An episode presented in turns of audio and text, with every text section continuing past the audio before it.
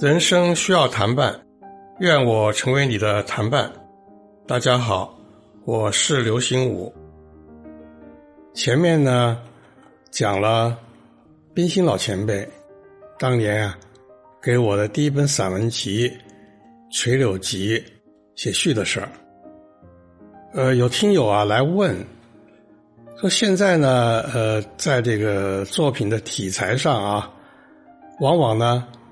散文随笔呢并列，啊，说你自己也说你种四棵树，其中一棵树就是散文随笔树。那么散文和随笔怎么界定呢？有什么区别呢？我个人的体会是这样的，就是散文和随笔啊，为什么经常被并作一类呢？因为他们之间的界限啊比较模糊，很难绝对的。划分，但是呢，大体上来说有区别。散文一般来说的话，它应该是有继续性，就说会写到人，写到景儿，写到事，啊，然后呢，再把自己的这个情感啊灌注在里面，可以有一些抒发，一些感慨。也就是说，可以有一些抒情和议论的成分，但是呢，所占的比例不应该过大，还是以这个情景人事为主体啊。这种文章写出来呢，就叫做散文啊。随笔是另外一种情况啊。我下一讲呢，再细说随笔，先说散文。我在前面。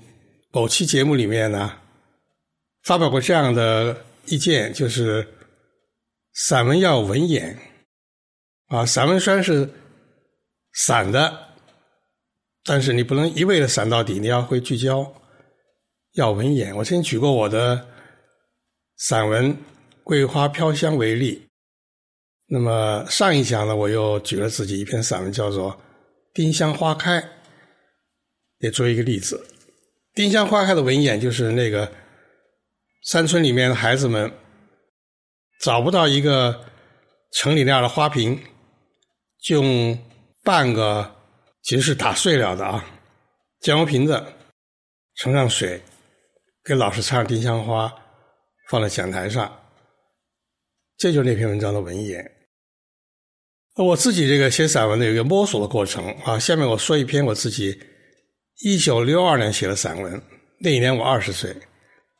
一九六二，大家想一想，距离现在多久了呀？啊，到明年呢就是六十年了。啊，这篇文章不但比你的年龄大，可能比你的父母年龄都还要大。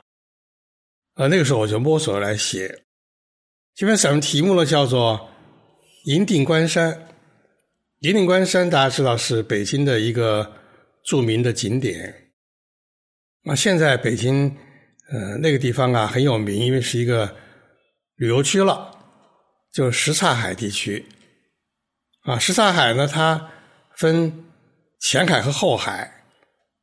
啊，前海后海的水面呢都挺宽阔的，但是它们衔接之处呢，水域呢就忽然呢缩成平静了。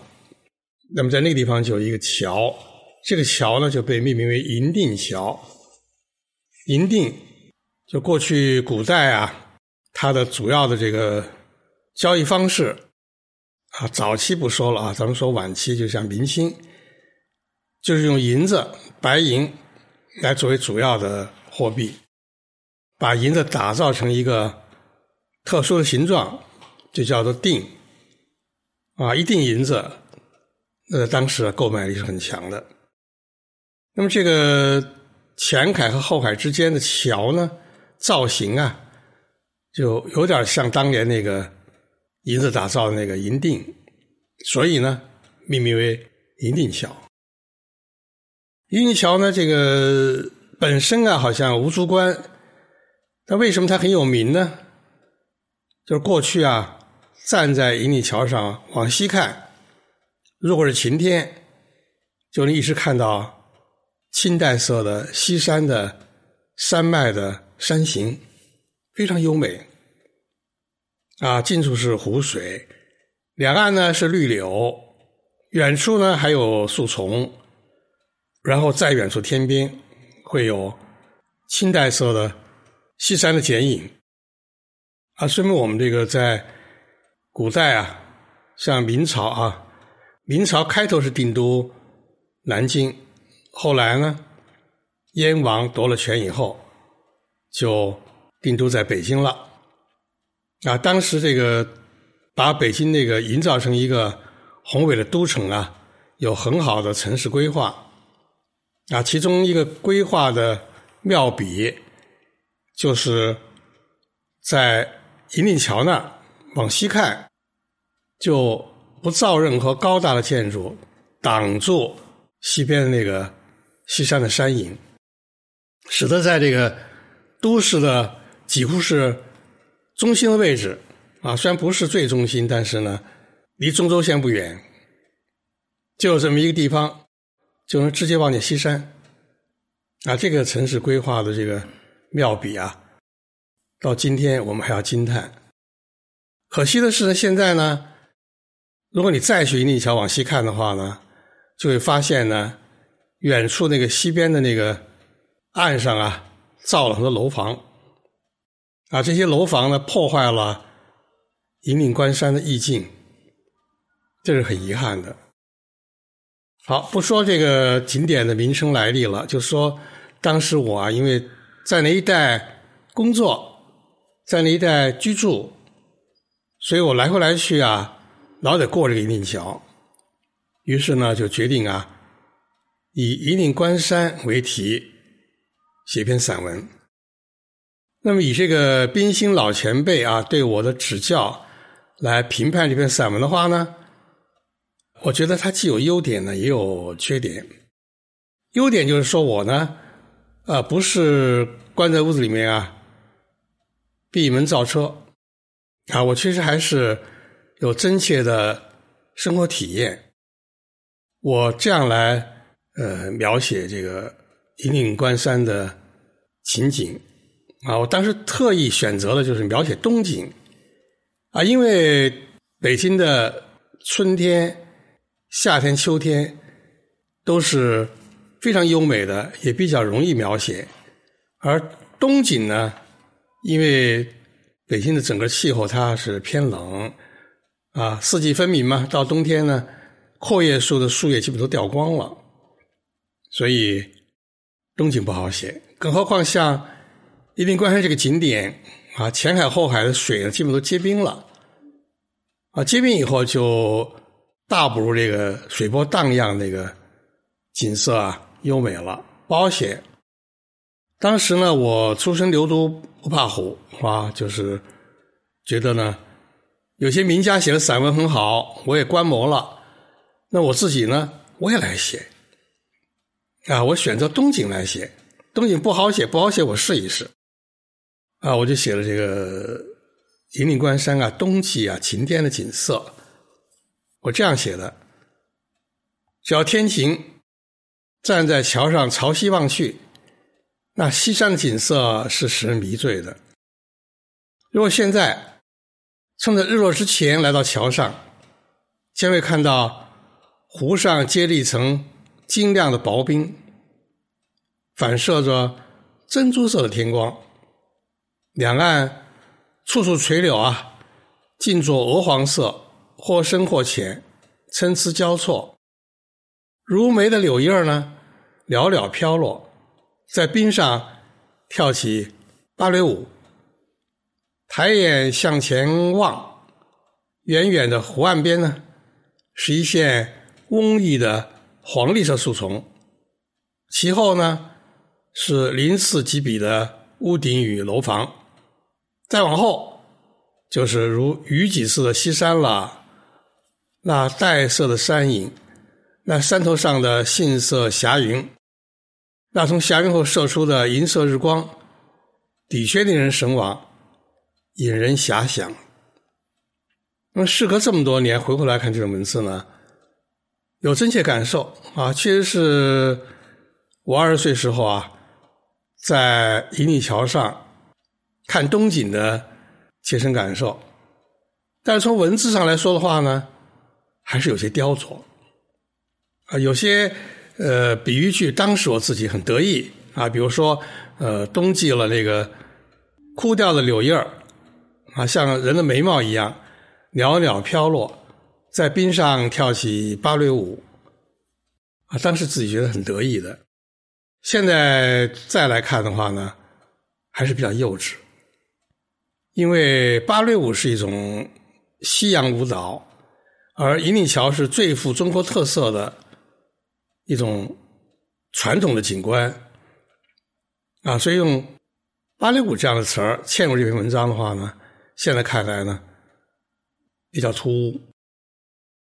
那么这篇文章呢，最大的缺点就是缺乏一个，呃，像我前面举过两篇散文啊，一个是《丁香花开》，《丁香花开》是一九六零年发表在《人民日报》的，比这篇文章写的还早。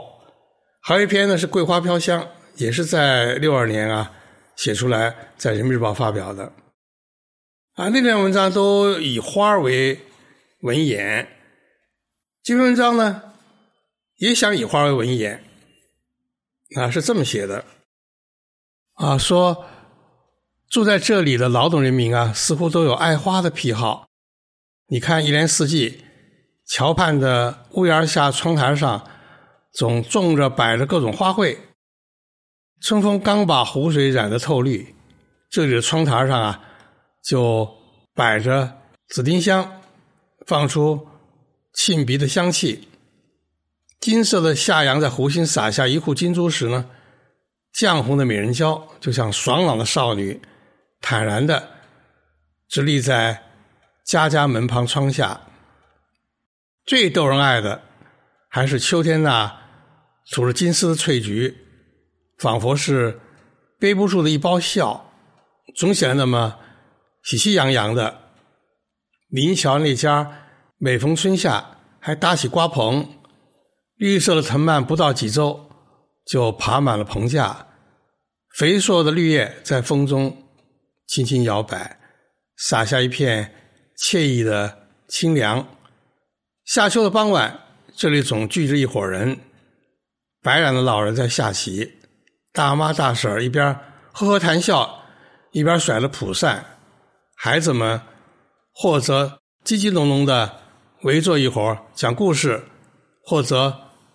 吱吱喳喳的，东躲西藏的捉迷藏啊！这段文字，我当时想法是把它作为文言啊，因为我觉得，呃，桂花飘香，文言是桂花；丁香花开，文眼是丁香花。那么，写一定关山，写一定桥周边的景物啊，我就列举很多花啊，一年四季，春夏秋冬啊。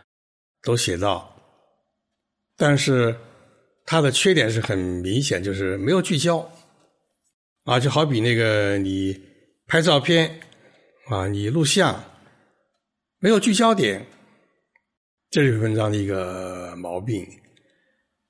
那么整个来说的话呢，这篇文章是歌颂性的啊，是歌颂那个时候我所感受到的生活之美的。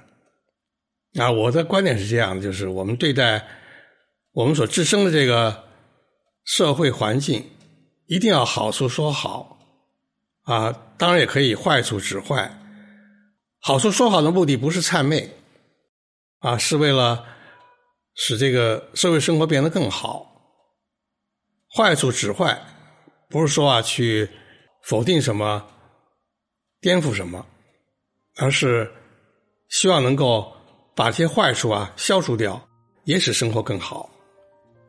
啊，这是跟大家介绍了一篇我很多年前的散文啊，我就觉得也许能够帮助你理解什么是散文。散文就是还是要有景啊，要有这个具体的描绘，当然里面要关注你的情感。那么，什么是随笔呢？下一讲来说。